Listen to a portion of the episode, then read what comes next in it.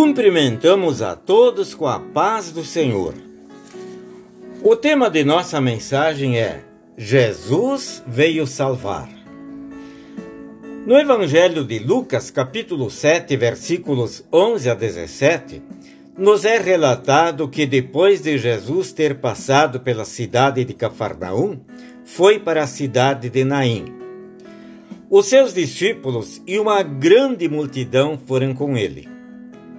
Quando estavam chegando perto do portão da cidade, saía um enterro. O morto era filho único de uma viúva e muita gente da cidade ia com ela. Quando Jesus a viu, ficou com muita pena dela e disse: Não chore. Chegou mais perto, tocou no caixão e disse: Moço, eu ordeno a você, levante-se. O rapaz sentou no caixão e começou a falar. Depois de ressuscitá-lo, Jesus o entregou à sua mãe. Todos, atemorizados, louvavam a Deus, dizendo: Que grande profeta apareceu entre nós! Deus veio salvar o seu povo. Esta história apresenta diversos sentimentos e atitudes da viúva, de Jesus e das demais pessoas.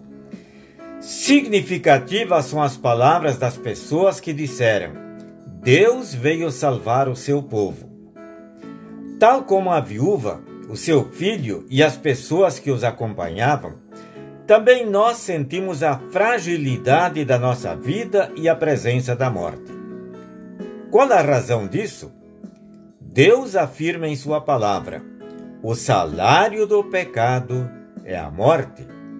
Aí está a causa de todo sofrimento e da morte no mundo. O pecado é a razão não somente da morte terrena, mas também da morte espiritual e eterna.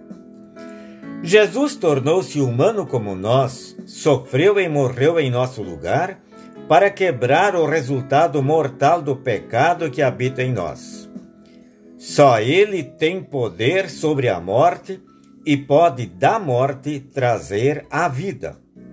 Assim como ressuscitou o filho da viúva de Naim, também pode transformar o nosso viver terreno em viver eterno com Ele.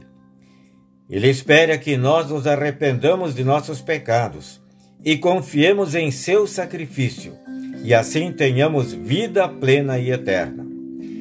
Que o nosso conforto e consolo seja tanto ou ainda maior do que o da viúva, do seu filho e da multidão que vivenciaram o milagre de Jesus na cidade de Naim. Oremos. Senhor Jesus, nós somos gratos porque com a tua morte nos trouxeste para a vida. Confiamos sempre em teu perdão. Amém. A mensagem que nós ouvimos foi escrita pelo pastor Egon Starosky e se encontra no devocionário 5 Minutos com Jesus, edição especial. Desejamos a todos vocês um bom dia com Jesus.